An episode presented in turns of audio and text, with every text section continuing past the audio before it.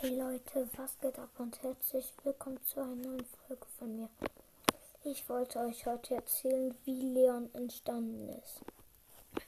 Also Leon hat so ein kleines, ähm, so ein kleines Ding, das alles tragen kann, ein Chamäleon.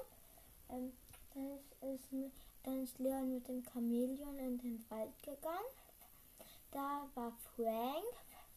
Frank hat das Chamäleon getötet ähm, Leon so wütend war, ähm, ist Leon ähm, so ein Schwanz angewachsen, ähm, von dem ähm, der auch seine Superkraft dass er sich unsichtbar machen kann.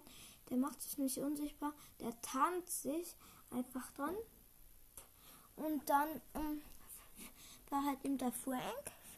Da war er richtig sauer und hat Frank umgebracht also nicht umgebracht. Also ähm, er hat Frank nach Hause geschickt und dann ähm, hat Leon ähm, hier nach ähm, einem geeigneten Versteck gesucht, wo er noch ein neues aufziehen kann. Ähm, als er herausgefunden hat, dass das nichts ähm, dass er ähm, kein Neues mehr aufziehen kann, ist in die Stadt gegangen und hat sich hat Lollis gekauft, dass sich er unsichtbar machen kann. Daher hat er sein Lolli. Hm.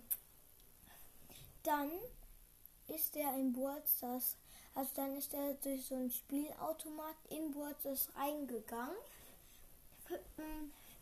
Hat Burz es komplett durcheinander gemacht.